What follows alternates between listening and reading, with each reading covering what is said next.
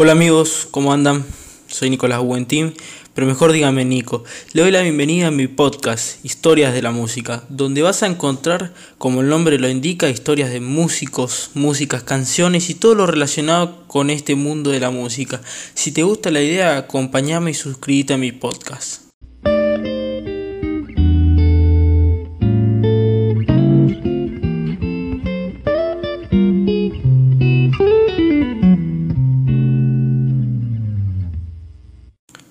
Gustavo Adrián Cerati.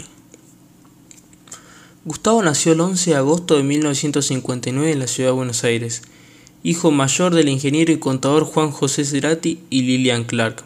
A Gustavo desde muy chico le gustó la música. Su primera experiencia fue con un grupo de amigos de la primaria donde formó un grupo donde tocaban con palos de escobas y hacían de guitarras imaginarias. Además a Gustavo le gustaba mucho dibujar. Le gustaba crear personajes de historietas e historias. Desde muy chico le gustó todo lo relacionado con el arte. Además, Gustavo era muy bueno para los deportes. Practicaba natación y atletismo. ¿Se acuerdan de la revista Villiquen? Esa de donde sacábamos los stickers y las informaciones para el colegio cuando éramos chicos. Bueno, Gustavo participó en un certamen organizado por esa revista donde obtuvo el segundo lugar tras correr 100 metros en una, en una competición intercolegial. Gustavo estudiaba en el Instituto San Roque, donde dirigía el coro de ese colegio. Se cuenta que un día eructó durante una misa y por esa misma razón lo suspendieron y además le sacaron el cargo de director del coro. Pero pudo volver a su cargo después de ganar un premio y donarlo a la institución.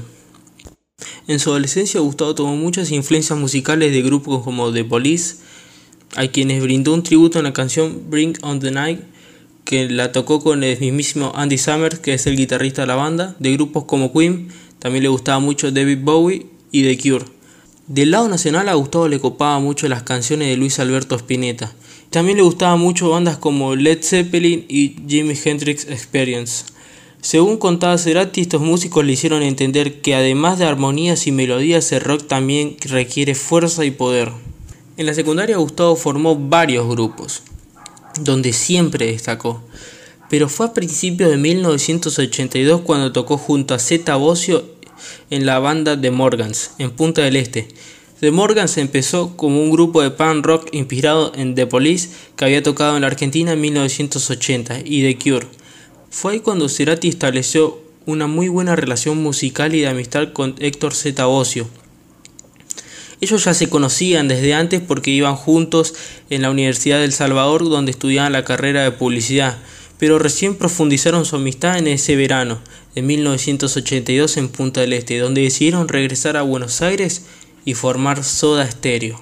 Gustavo y Zeta compartían los mismos gustos y sueños musicales y comenzaron una búsqueda para integrar un grupo de rock inspirado en The Police.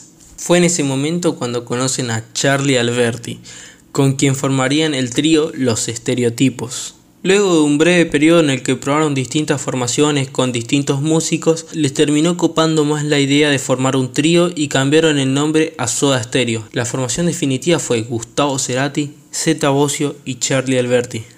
Desde el comienzo el grupo se ocupó mucho en construir su imagen propia, muy al estilo de The Cure, Cuidaron los detalles estéticos, el maquillaje y los peinados, y más adelante la tapa de los primeros discos y la puesta en escena en los recitales. Los primeros shows fueron en julio de 1983 en distintos bares de la ciudad de Buenos Aires. Los primeros shows se dieron en la escena under del Buenos Aires del 83, en bares de la ciudad. Una de sus escalas obligatorias fue el Bar Cero, que era por entonces uno de los bares más representativos de la movida under de la ciudad. Ahí tocaron bandas como Sumo y Virus. Junto a Soda Stereo, Gustavo grabó siete discos de estudio. El primero fue Soda Stereo, Nada Personal, Signos, Doble Vida, Canción Animal, Dínamo y el último Sueño Estéreo. A Gustavo siempre le gustó mucho experimentar con la música. Por eso mismo tuvo varias bandas paralelas a Soda Stereo. Una de ellas fue Fricción, en donde estuvo entre 1985 y el 88, liderada por Richard Coleman. El trabajo de Gustavo ahí era tocar la guitarra y cantar en los coros. Además Gustavo produjo sus dos únicos álbumes, Consumación o Consumo y Para Terminar. Un disco que también lanzó de forma paralela a Soda Stereo fue Colores Santos, que se lanzó en 1992 junto al músico Daniel Melero. Fue grabado en el estudio supersónico de Soda Stereo y no fue presentado en vivo. En enero de 1993 los integrantes de Soda Stereo emprendieron su sexta gira latinoamericana. Visitaron México, Chile, Paraguay y Venezuela. Una vez finalizada la gira presentaron Dínamo. Después de eso se tomaron un largo descanso en donde hicieron crecer los rumores de la separación de la banda. A finales de ese mismo año se editó Zona de Promesas, un disco que trajo temas clásicos de la banda y un solo tema inédito, Zona de Promesas, que le dio el título al álbum. Además, por esos años, precisamente en 1993, Gustavo lanzaría su primer disco en solitario, Amor Amarillo. El álbum fue grabado en Chile y Buenos Aires, con la participación de Zeta Bocio. Por este disco la prensa agrandó el rumor de la separación de Soda Stereo, pero Gustavo salió a desmentir este hecho y dijo que en ese momento no tenía la intención de seguir con una carrera en solitario. 1994 fue el peor año de Soda Stereo. El 4 de julio, en un accidente de tránsito, murió Tobías, el pequeño hijo de Zeta, hecho que lo afectaría profundamente, personal y profesionalmente. Por una decisión grupal, tomaron distancia y evaluaron la posibilidad de separarse definitivamente. Soda Stereo estaba llegando a su fin. Pero a Soda Stereo todavía le queda cosas para expresar y fue así que en 1995 Soda finalizó el descanso para grabar el que sería su último álbum de estudio, Sueño Estéreo, con nuevas canciones que se volverían clásicos de la banda y que quedaron en los primeros lugares de la radio.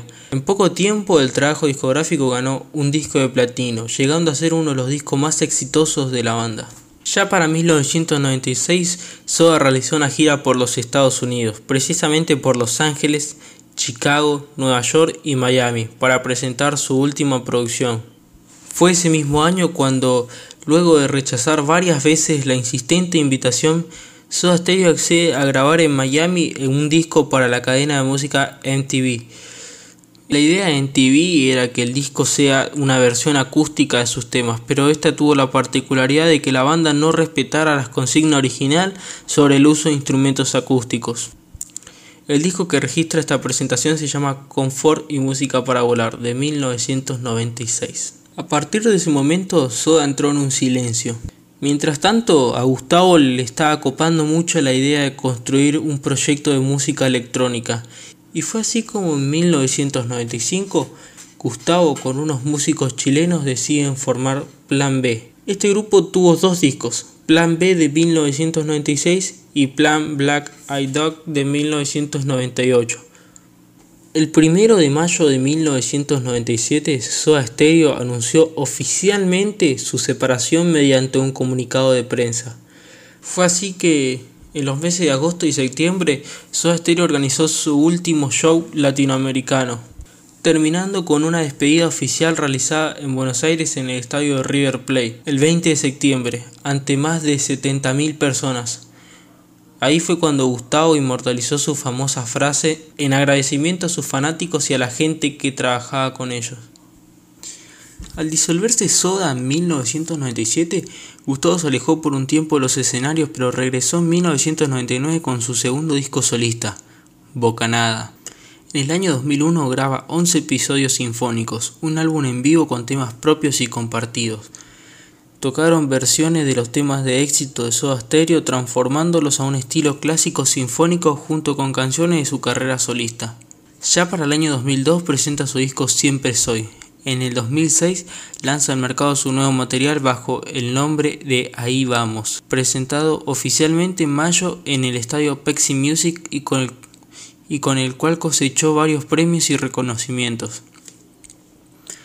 En 2009 lanzó Fuerza Natural, su último disco de estudio compuesto por 13 canciones para el sello Sony Music. Tristemente, la madrugada del domingo el 16 de mayo de 2010 sufrió una ACV, tras presentarse en un concierto en Caracas, Venezuela.